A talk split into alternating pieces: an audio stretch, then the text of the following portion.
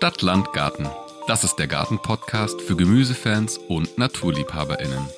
Wir sind Alex und Lena und wir nehmen euch mit in unsere Gärten. Wir legen Wert auf natürliches und naturverbundenes Gärtnern. Ihr seid dabei, wenn wir Gemüse vorziehen, Insektenweiden säen, Beete bestücken und die Früchte unserer Arbeit ernten. Wenn wir lernen, Fehler machen, Erfolge feiern und jeden Tag ein kleines bisschen mehr verstehen, wie so ein Garten funktioniert.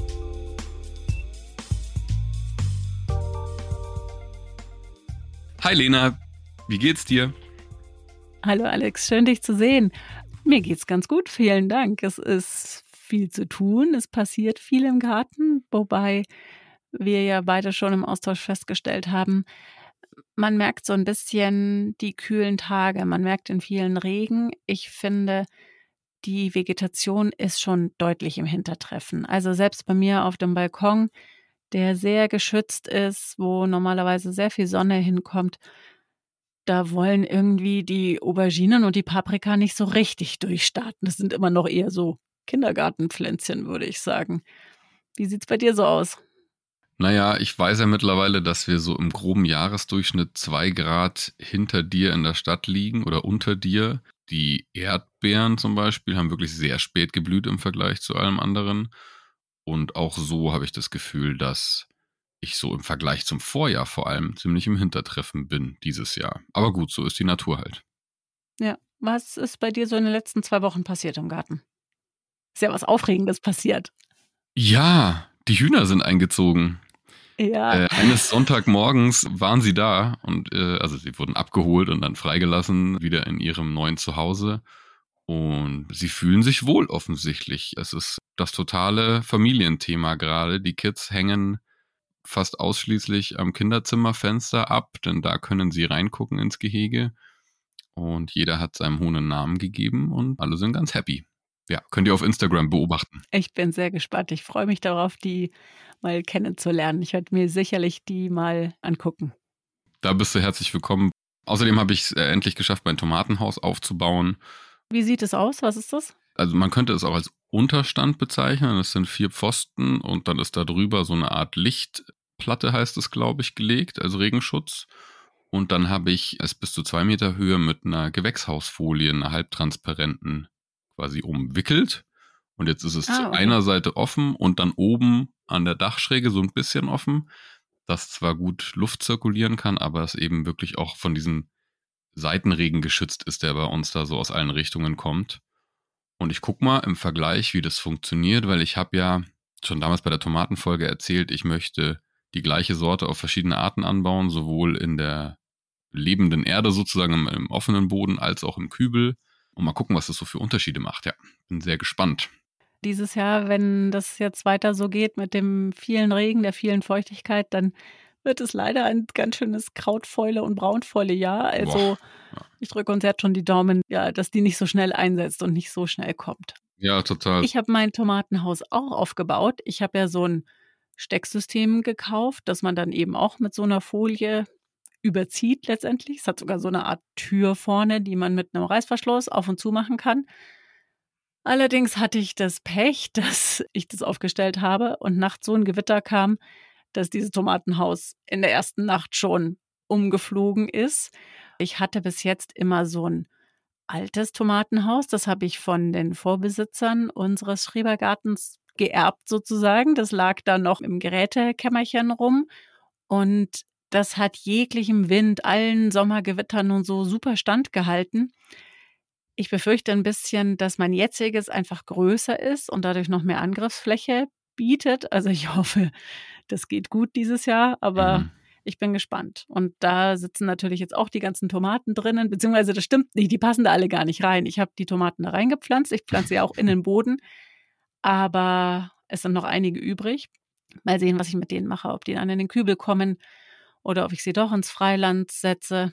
Bin ich noch so ein bisschen unentschlossen. Ich habe noch nachgesät fleißig. Ich habe äh, zwischenzeitlich mal Kräuter ausgesät. Ich habe so äh, Basilikum und Gewürzfenchel und so gemacht. Dann habe ich Unkraut gejätet, wo es ging. Der Boden war ja wirklich eine Zeit lang ziemlich nass. Ja, ich habe neue Himbeeren gepflanzt, die habe ich geschenkt bekommen von meiner Nachbarin. Die hat ein paar gerettet aus einem anderen Garten. Und du so? Ja, ich habe ganz ähnlich wie du auch die nächste Runde Salat vorgezogen beziehungsweise ausgesät. Ich habe noch eine Runde Brokkoli gesät und ich versuche es auch noch mal mit Fenchel, denn die kleinen Fenchelpflanzen, die ich in die Erde gesetzt habe, die sind verschwunden und ich habe Mhm. die Schnecken im Verdacht. Die mögen Fenchel, ja, das stimmt. Ah ja, schrecklich. Ja, und dann habe ich eine Jauche angesetzt. Eine Brennnessel, Giersch, Beinwell-Jauche. Hm. Und damit sind wir ja auch schon beim Thema. Aber bevor wir jetzt gleich einsteigen, haben wir zu Beginn noch ganz kurz und schnell das kurz und knackig für euch, was jetzt im Garten zu erledigen ist.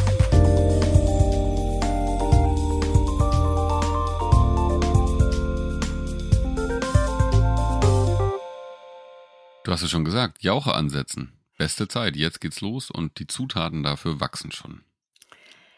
Dann könnt ihr sicherlich Radieschen ernten und Salat ernten. Beides habe ich auch schon aus meinen Beeten rausgeholt. Wahrscheinlich sind die dicken Bohnen langsam auch fertig. Da müsst ihr aufpassen, dass die nicht zu reif und zu trocken werden, denn die schmecken vor allen Dingen frisch am besten. Und je nachdem, wo ihr wohnt, dann habt ihr vielleicht schon Glück und könnt die ersten Erdbeeren von den Pflanzen pflücken. Ihr könnt immer weiter nachsehen, ob Salat ist oder wer jetzt Lena gerade Brokkoli. Ich habe nochmal vier Weißkrautköpfe ausgesät und habe schon kleine Keimlinge. Also da kann man äh, das ganze Jahr über eigentlich nachsehen bis hin zum Wintergemüse. Kontrolliert eure Netze, eure Schneckenkrägen. Die Biester werden jetzt richtig groß und gefräßig und haben ordentlich Hunger auf euer Gemüse. Also schaut, dass ihr eine ordentliche Verteidigungslinie aufbaut.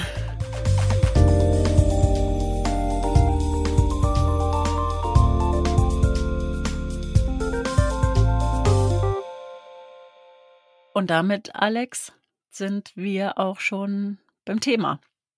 Richtig. Wir reden heute über das Thema Jauchen und in dem Zusammenhang auch übers Düngen.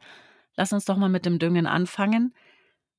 Naturnah Gärtnern heißt ja für uns, dass wir ausschließlich auf natürlichen und organischen und biologischen Dünger setzen und nicht mit mineralischem Dünger düngen wollen und das auch nicht tun. Mhm. Und damit ihr wisst, welche Gründe das hat, fangen wir vielleicht einfach mal mit dem mineralischen Dünger an und erklären zunächst, was das eigentlich ist. Mineralische Dünger sind Salze, so kann man es erstmal sagen. Und zwar in der Regel nicht der Natur entnommen, sondern künstlich hergestellt, künstlich gewonnen oder durch hm, chemische Vorgänge herausgelöst. Genau, in Minen teilweise abgebaut, aber eben nicht ja aus Pflanzen gewonnen, so wie der organische Dünger, beziehungsweise es sind ja nicht immer nur Pflanzen, kommen wir später noch dazu, teilweise auch äh, tierische Produkte Mhm. wie Horn, Fell, Kot. Gibt es ja einige Varianten. Sprechen wir nachher noch drüber.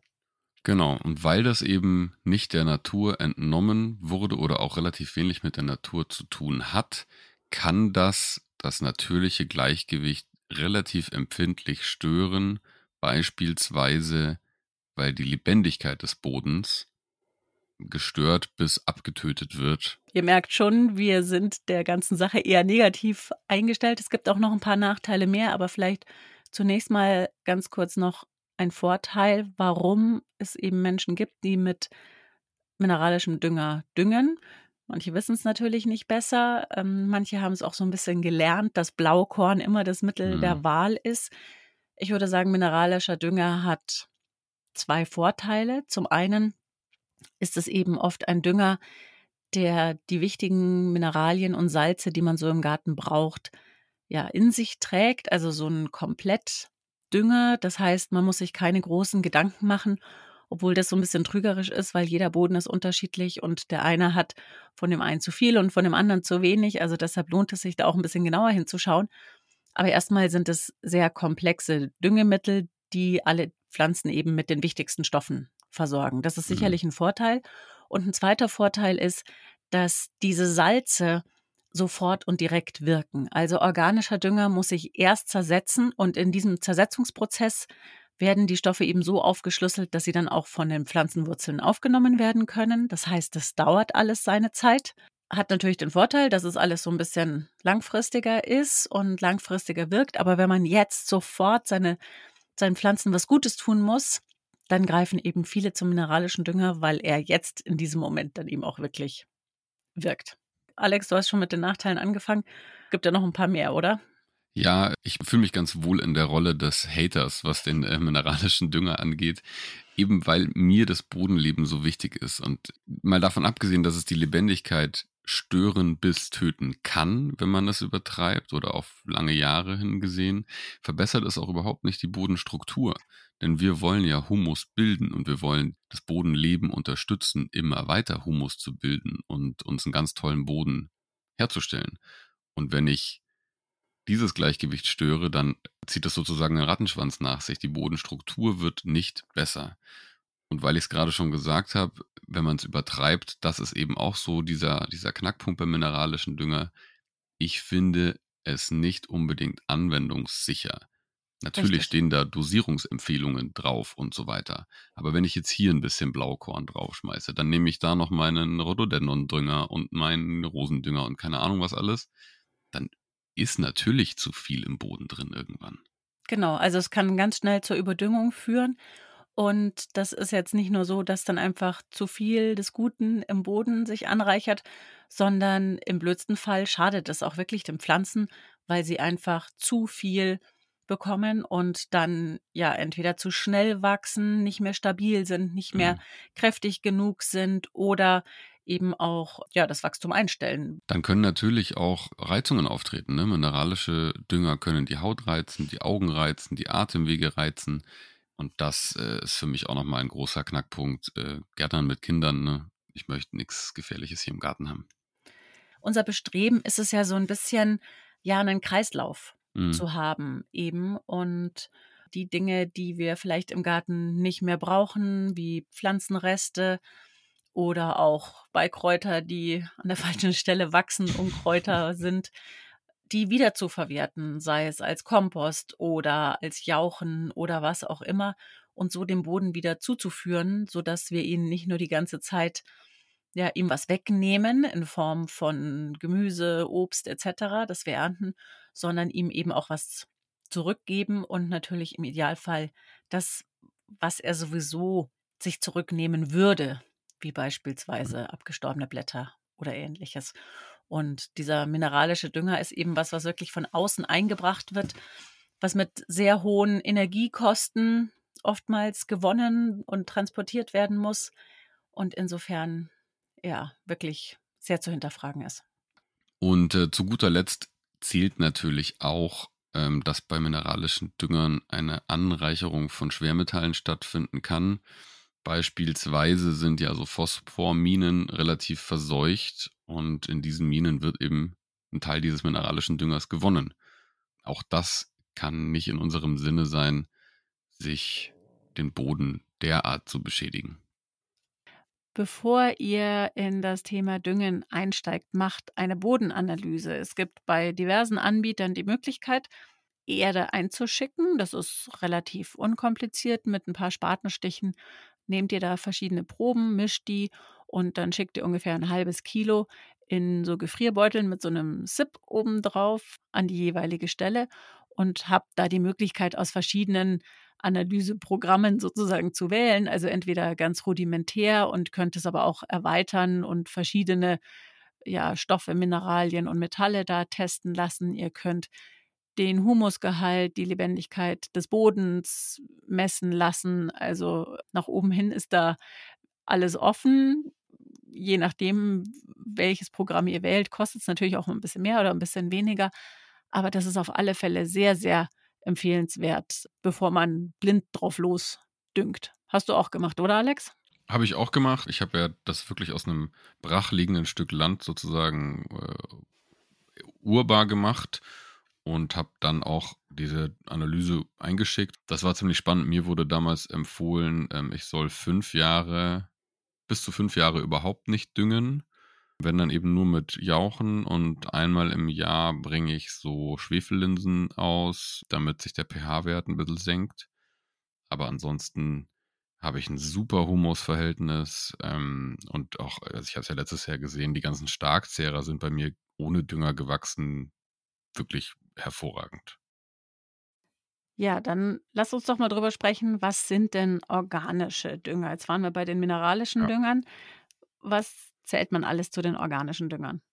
Naja, wenn wir jetzt direkt bei praktischen äh, Beispielen sind, dann kann man natürlich Mist nehmen. Und zwar vielfältig. Es gibt Rindermist, es gibt, also geläufig wäre noch Pferdemist und Hühnermist. Auch theoretisch Schweinemist kann genutzt werden. Bei Mist ist nur ganz wichtig, der muss, je nachdem von welchem Tier er kommt, mehr oder weniger lang abgelagert sein, sonst ist er zu scharf. Genau, der hat einen zu hohen Ammoniakgehalt. Damals, als ich das alles neu angelegt habe, war das dann Oktober. Da habe ich den Boden sozusagen grob vorbereitet und da bin ich mit einem Traktor zu einem Bauern gefahren und habe einfach eine ganze Schaufel Mist bekommen. Die lag schon ein paar Monate da, habe das da drüber geschüttet und schön verteilt. Und dann im Frühjahr war das quasi alles versickert schon mehr oder weniger und es lag nur noch so ein bisschen Stroh oben drauf und fertig war der Lachs.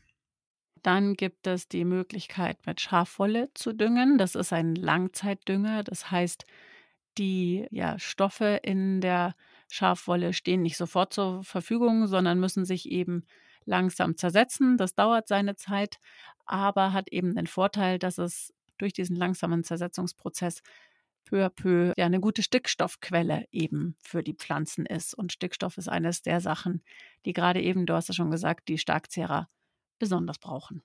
Genau. Und dann gibt es natürlich noch pflanzliche Dünger. Das kann schon in Form von Mulch passieren, indem man äh, gewisse Blätter von gewissen Pflanzen auf die Erde legt in, als Oberflächenmulch. Der zersetzt sich und bringt was in den Boden ein. Das kann zum Beispiel, ganz heißer Tipp, Brennnessel sein, die in das Pflanzloch von Tomaten reingelegt wird frische Brennnessel, die zersetzt sich mit der Zeit und gibt den Stickstoff direkt an die Wurzeln von den Tomatenpflanzen. Dann gibt es natürlich auch noch diese fertig zusammengesetzten Dünger, die es so im Handel zu kaufen gibt. Gibt es ja in verschiedenen Stoffen. Also gibt es flüssig, gibt man dann einfach dem Gießwasser zu, ist sicherlich insofern eine praktische Angelegenheit, weil in flüssiger Form die Stoffe schneller zur Verfügung stehen als Mhm. in fester Form. Es gibt aber auch Granulate, Allerdings ist das eben, je nachdem, wie viel Beetfläche ihr da düngen müsst und wie oft ihr düngen müsst, einfach auch eine kostspielige Sache. Also ich beispielsweise kaufe am Anfang des Jahres immer so einen Beerendünger, um damit eben meine Beeren zu düngen. Manchmal kaufe ich auch noch einen Rosendünger, damit die Rosen eine extra Portion abbekommen. Mhm. Aber ansonsten arbeite ich eben ganz viel mit den Stoffen, die sowieso schon im Garten sind, denn das ist ja auch so ein bisschen die Idee eines naturverbundenen Gärtnerns, dass man mit den Sachen, die man im Garten hat, arbeitet. Sei es mit den Wildkräutern, sei es mit dem Rasenschnitt, sei es mit dem Laub im Herbst etc. und gar nicht so viel von außen da reinbringt. Bei der Gelegenheit muss man vielleicht noch sagen, Kompost ist natürlich auch ein super Dünger, den man Stimmt. Unbedingt braucht, also der ganz, ganz wichtig ist. Und dann nicht vegan, aber auch ein guter Dünger ist Hornspäne. Mhm. Je feiner, desto ähm, schneller setzt der auch die Stickstoffe frei. Hornspäne, wie der Name schon sagt, sind eben ja Hörner, Hufe etc. von Tieren, in der Regel von Schlachtvieh, die dann eben so in gröbere Stückchen geraspelt wurden und ein guter Stickstofflieferant sind, allerdings sich auch erstmal zersetzen müssen. Deshalb ist es oftmals ganz praktisch, ein bisschen Hornspäne in ein Pflanzloch zu geben. Da gibt man der Pflanze gleich was mit, so auch dauerhaft. Ja. Aber ist nicht vegan, also auch das muss jeder für sich selber entscheiden, ob er damit arbeiten möchte oder nicht. Genau. Ich würde der Vollständigkeit halber noch dazu sagen, klar, die ganzen alten oder älteren Hausmittelchen, die jeder so hat. Es gibt Kaffeesatz, es gibt Eierschalen. Also das hat natürlich alles irgendwie eine Auswirkung auf den Boden und ist im weitesten Sinne natürlich. Ich würde aber gerne noch mal kurz aufnehmen, was du vorhin gesagt hast mit dem nicht von extern in den Boden oder in den Garten hinzufügen. Mein erklärtes Ziel ist es auch, einen Kreislauf sozusagen herzustellen. Und Ja. gerade mit den Hühnern klappt es hoffentlich ganz gut. Ich möchte nämlich das erste Mal mit quasi abgelagertem Hühnermist arbeiten. Und die Hühner kriegen Früchte und Grünabfälle aus dem Garten zu fressen, legen damit Eier, die wir benutzen, und bringen ihre verstoffwechselte Ernährung wiederum als Kot zurück zum Boden. Also es ist ein Kreislauf, der hoffentlich ganz gut funktioniert. Dann würde ich sagen, dann sprechen wir jetzt mal über das Thema Jauchen. Denn Jauchen sind auch ein super praktischer Dünger. Und ja, lass uns mal drüber sprechen, was Jauchen überhaupt sind, Alex. Jauchen sind erstmal Pflanzen, die mit Wasser vergoren wurden. Mhm. Da haben wir schon einen Punkt, vergoren. Heißt, das ist, finde ich, der einzige Haken an dem ganzen Thema Jauchen. es riecht, beziehungsweise ich finde, es stinkt wirklich. Also, wer schon mal eine Brennnesseljauche angesetzt hat, die brauchen ungefähr 14 Tage, bis sie fertig Mhm. sind. Der weiß, das riecht und es riecht so sehr, dass oftmals, wenn man das in so einer Plastiktonne anlegt oder so, das ist ein Geruch, den kriegt man auch von diesem Plastik gar nicht mehr so richtig weg. Nee, ich weiß als ich das erste Mal eine Brennnesseljauche angesetzt habe, die war mit Beinwell noch ein bisschen dabei. Ich habe die erst offen vergären lassen, da habe ich mir schon so eine Ahnung gekriegt, wie es mal riechen wird und habe dann einen Deckel drauf gemacht. Und irgendwann habe ich diesen Deckel das erste Mal abgenommen und habe gedacht, mich trifft der Schlag. Gott sei Dank hat mir meine Oma vorher gesagt, kauf dir Haushaltshandschuhe, so Gummihandschuhe, lange, bis zum Ellenbogen. Weil wenn du Stoffgartenhandschuhe hast oder Leder, wirst du den Geruch nie wieder wegkriegen von diesem Ja. Handschuh. Ja, und dann gibt es natürlich Jauchen, sagen wir vergorene Pflanzen eben. Man kann aber auch Tees und Brühen aus diesen Pflanzen ansetzen. Stinkt weniger. Genau, stinkt wesentlich weniger, hat natürlich nicht so eine hohe Konzentration an, an Wirkstoffen. Ein Tee ist, wie man es halt kennt, Blätter einweichen, mit heißem Wasser überbrühen. Und eine Brühe wäre nochmal on top längere Zeit, bis zu 24 Stunden auf einer kleinen Flamme köcheln und dann durch ein Sieb abseien.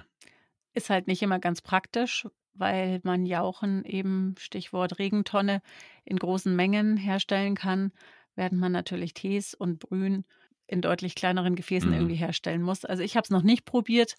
Ich bin bis jetzt mit den Jauchen ganz gut gefahren und es gibt einen kleinen Trick, wie man diesen Gestank ein bisschen minimieren kann. Und zwar kann man Urgesteinsmehl in diese ganze Flüssigkeit kippen und das bindet so ein bisschen den Gestank.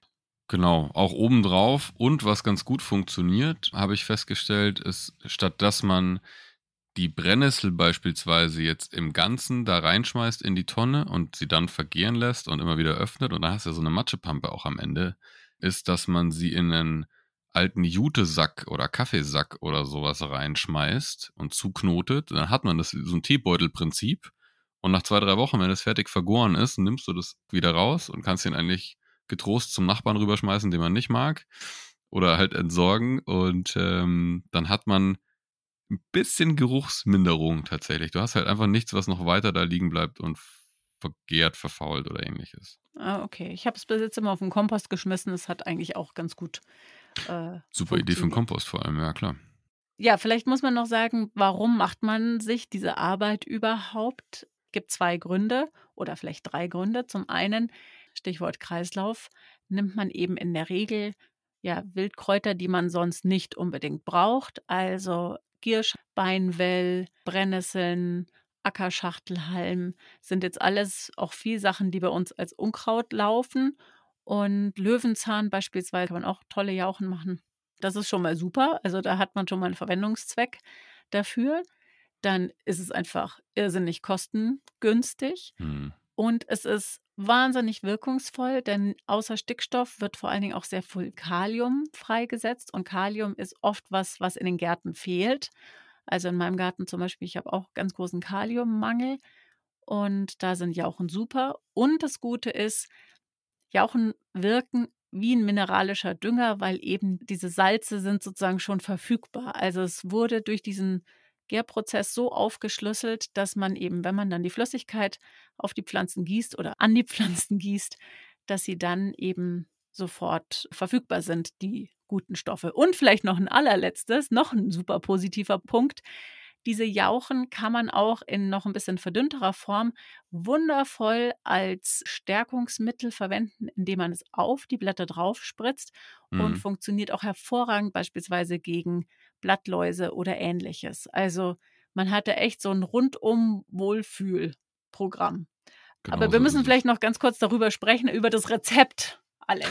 Wie sieht dein Jauchenrezept aus? Erzähl mal, wie, wie machst du das, wenn du eine Jauche ansetzt? Also tatsächlich mache ich es so, dass ich das Gefäß, das ich habe, fast bis zum Rand voll mache mit Schnittmaterial und dann mit Wasser auffülle. Also ich würde mal schätzen, Volumen ist ja dann immer bei Pflanzen mehr. Wenn man so 10 Liter Eimer hat, dann hat man ungefähr ein bis zwei Liter Volumen Brennnesseln zum Beispiel. Ich habe so kleine blaue Fässer mir gerade angeschafft. Da passen 30 Liter rein. Die habe ich voll gemacht mit Brennnesselschnitt. Ich schätze mal, das dürften so drei, vier Kilo gewesen sein, Frischmaterial, nicht mehr. Genau, man sagt so, ein Kilo Pflanzenschnitt auf Hm, 10 Liter Wasser. Ist so. Unbedingt Regenwasser nehmen, das ist deutlich genau. milder und weicher, das ist ganz wichtig. Kein Kalk, richtig. Ja. Und dann lässt man es einfach stehen. Genau. Ungefähr zwei Wochen. Bei mir steht es im Schatten. Wenn es in der Sonne steht, geht es noch ein bisschen schneller mit ein bisschen mehr Wärmezufuhr. Ja, Aber Klingt auch mehr.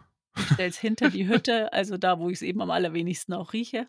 Ja. Man kann ein Netz drüber spannen, dann kommen keine Fliegen rein. Bei mir äh, fallen keine Katzen rein, greifen keine Kinder mit ihren Händen rein. Also das ist auch wirklich was, was man einfach in Ruhe lassen sollte.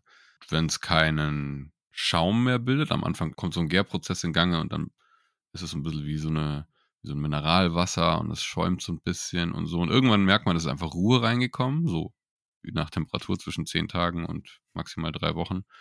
Und dann kann man auch einen Deckel drauf machen. Dann kann man auch versuchen, die Pflanzenreste rauszuholen oder so. Und dann kann man diesen Gestank beenden, Deckel drauf und nur noch aufmachen, wenn man ihn braucht. Wie holst du deine Jauche raus, wenn du an das Fass ran musst? Mit der Gießkanne. Also Gießkanne so direkt reinhalten? Ja, genau. Also ich lasse die Brennnesseln ganz. Ich habe jetzt gerade eine Brennnessel-Girschjauche angesetzt und ich lasse die Pflanzen verhältnismäßig lang, weil ich dann eben die Möglichkeit habe, mit ja, einem Bambusstock oder so, die eben auch Hm. wieder rauszufischen, so, so ein bisschen wie so schlappe Spaghetti. Und wenn das nicht funktioniert, dann, ja, dann drücke ich die eben so ein bisschen auf den Boden.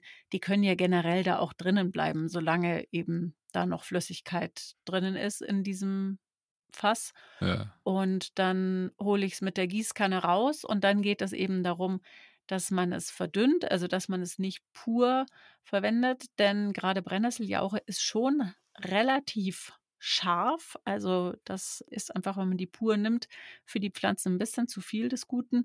Hm. Und man sagt so 1 bis 10, 1 bis 20, die eben verdünnen. Und wenn man da eine zweite Gießkanne hat, dann kann man die eben mit Wasser füllen und dann, ich messe das nicht mit dem Messbecher ab. Also ich mache das so Pi mal Daumen ungefähr, sieht man ja, wie voll die Gießkanne ist und wie viel man dann noch an Jauche reinkippt. Und dann gießt man eben seine Pflanzen damit.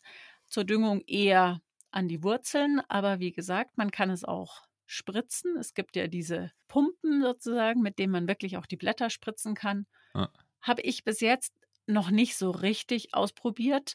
Allerdings habe ich gesehen, dass meine Lupinen mit Blattläusen übersät sind und diese Blattläuse sind fast so groß wie Mäuse. So, also sie sind riesig. Also die brauchen ganz dringend, glaube ich, ein bisschen Brennnesseljauche. Die macht natürlich so ein bisschen braune Flecken, aber das Mhm. wäscht der nächste Regen wieder ab. Das ist jetzt nicht so problematisch. Ja, siehst du mal, ich mache es nämlich schon mit einem Messbecher, aber gar nicht so sehr, weil ich irgendwie da jetzt auf Genauigkeit Wert lege, sondern ich habe so ein großes Fass gehabt und hatte nur eine Gießkanne zu dem Zeitpunkt, so eine 10-Liter-Gießkanne. Und dann habe ich einfach so einen alten Küchenmessbecher an einen Stock mit Gaffertape gebunden und hatte wie so eine Art Schöpfkelle für mein Jauchefass und habe es dann quasi immer so raus und in die Gießkanne umgefüllt und dann die Gießkanne mit Regenwasser aufgefüllt. Ja, und Brühe habe ich einmal sprühen probiert, aber nur mit so einer Handbrause, jetzt nicht mit so einem Druckteil weil ich gelesen hatte, dass Ackerschachtelhalmbrühe gegen Pilzkrankheiten ganz gut hilft und habe Mhm. sozusagen versucht, bei meinen Tomaten die Braunfäule rauszuzögern.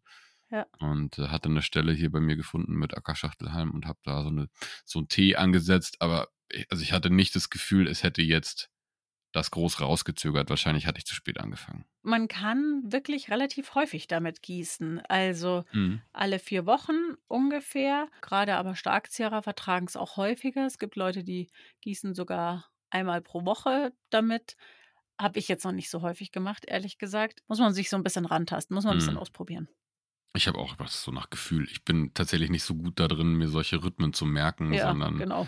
ich mache irgendwie los, wenn ich wieder dran denke. Vielleicht sprechen wir mal drüber, was es alles so für Jauchen gibt. Jetzt hatten wir ja schon Ackerschachtelhalm äh, gegen Pilze angesprochen und Brennnesseljauche für Stickstoff. Was fällt dir denn noch so ein? Ja, ich wollte vielleicht noch zur Brennnesseljauche, das ist ja so der Klassiker, würde ich sagen, da noch ergänzen, dass Brennnesseljauche auch deshalb so super ist, weil sie eben, wie ich schon gesagt habe, diese Kieselsäure, dieses Kalium freisetzt, das eben wahnsinnig gut ist, um die Pflanzen zu stärken und damit sie eben auch kräftiger zu machen gegen Krankheiten, gegen Schädlinge etc. Mhm.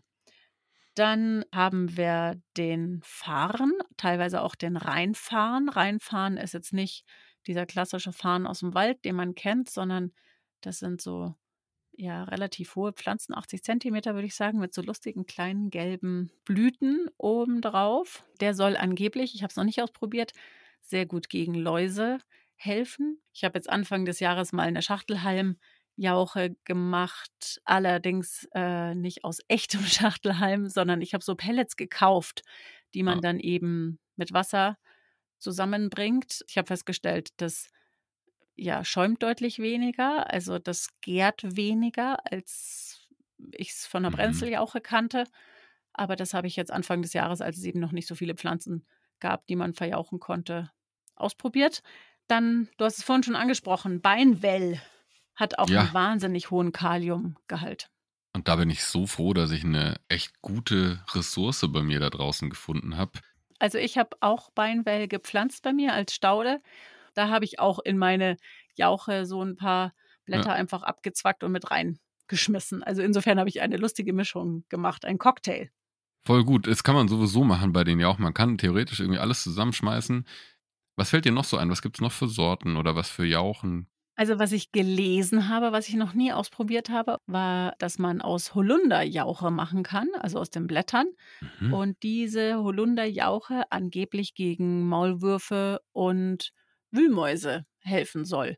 Und nachdem ich ja eine Wühlmaus im Garten habe, mit der ich so ein bisschen im Clinch bin, seit sie jetzt schon zwei Tulpen von mir ermordet hat, muss ich mal überlegen, ob ich extra für die Wühlmaus eine eigene Jauche ansetze.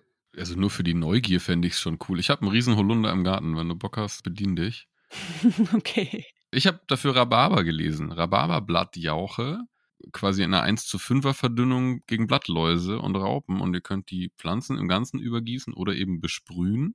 Scheinbar verändert das nicht nur die, die Blattstruktur zum Stärkeren, sondern hinterlässt auch so einen möglicherweise Geschmack, den die Tiere einfach nicht mögen. Super, klingt total gut. Also ich habe jetzt die Blätter, die man ja wirklich nicht braucht, wenn man den Rhabarber erntet, habe ich immer entweder auf den Kompost geschmissen oder sie wirklich die Blätter zum Mulchen verwendet, ja. weil die so groß sind. Die sind ja wie eine Bettdecke, die man so um die Pflanzen rumlegen kann. Aber ja, vielleicht mache ich da mal so eine kleine Portion.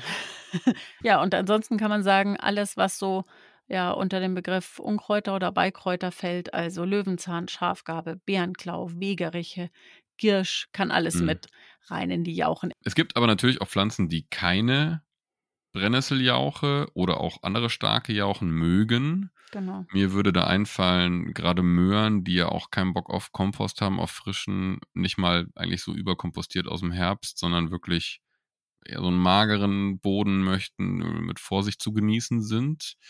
Äh, was gibt es noch an, an Pflanzen oder an Gemüsen, die keine Jauche mögen? Erbsen und Bohnen mögen keine hm. Brennnesseljauche. Genau, manche Kräuter auch nicht, denn auch mit organischen Düngern wie Jauchen kann man überdüngen natürlich. Trotzdem muss man vielleicht abschließend sagen, Jauchen wirken eben sofort, aber sie sind nicht so intensiv.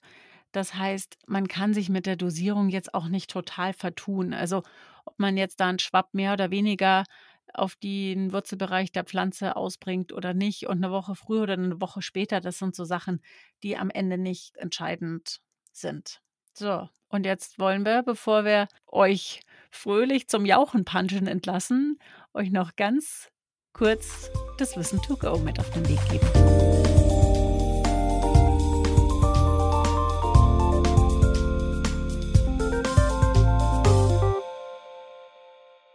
Ein Appell, verzichtet auf mineralischen Dünger. Unserer Meinung nach, und ich glaube, da lehnen wir uns nicht zu weit aus dem Fenster, den braucht es nicht. Man kann das alles auf natürliche Art und Weise regeln. Macht eine Bodenanalyse, damit ihr wisst, was eurem Boden fehlt und ihr ganz zielgerichtet düngen könnt. Oft ist eine Kombination aus verschiedenen Düngern eine gute Idee. Du hattest ja vorhin schon gesagt, es gibt auch Rosendünger, es gibt auch Beerendünger. Man kann das alles biozertifiziert kaufen und auch für den Bioanbau zugelassen. Gründüngung geht immer. Also das ist eine Möglichkeit, dem Boden was Gutes zu tun, ohne ihm zu viel zu tun. Jauchen, um beim Thema zu bleiben, wirken sofort und äh, liefern vor allem Stickstoff und Kalium, haben aber auch noch ein paar andere clevere Funktionen. Gesteinsmehl verringert den Geruch. Und das Rezept: circa 1 Kilo Pflanzen auf 10 Liter Wasser, bis zu 14 Tage, vielleicht drei Wochen warten und dann 1 zu 10, manchmal auch 1 zu 20 verdünnt auf die Wurzeln gießen und den Abstand bestimmt ihr selbst. Wir hören uns wieder am 12. Juni und dann geht es um das Thema Salate und Blattgemüse. Wir wollen euch da erzählen, in welchem Abstand und wie ihr Salate und Blattgemüse so sät, dass ihr das ganze Jahr bis ganz spät in den Herbst und in den Winter hinein was Frisches auf dem Teller habt. Genau, es geht darum, wie man Salat pflegt, wie man Salat pflanzt und wie man Salat isst, wisst ihr alle selber. Jetzt äh, ab an die Kochtöpfe und heute backe ich, morgen braue ich Jauche. Folgt uns auf Instagram, ihr findet uns dort unter Stadtlandgarten-Podcast und unter dem gleichen Namen Stadtlandgarten-Podcast findet ihr uns auch auf YouTube. Da stellen wir immer wieder Videos aus unseren Gärten ein zeigen euch schneckenresistentes Stauden, zeigen euch natürlich, wie es den Hühnern bei Alex im Garten geht, zeigen euch Wissenswertes zu den Tomaten beispielsweise. Und wir werden uns sicherlich auch mal angucken, wie es den Jauchen in unseren Tonnen da so geht. Schickt uns eure Jauchenrezepte, wenn ihr noch das ein oder andere in petto habt und generell auch immer gerne Fotos. Teilt uns eure Gärten, ähm, es macht total Spaß, mit euch im Austausch zu sein über die verschiedenen Themenbereiche in unseren Folgen und zu sehen, wie ihr das so in euren Gärten lebt. Liked uns, folgt uns und erzählt euren Freunden von diesem Podcast. Damit helft ihr uns, dieses Herzensprojekt noch ein bisschen sichtbarer zu machen. In diesem Sinne, wir hören uns in 14 Tagen. Habt bis dahin eine wunderbare Zeit. Und ja, Alex, viel Spaß mit deinen Hühnchen. Danke, Lena. Ab in den Garten. Bis bald. Tschüss.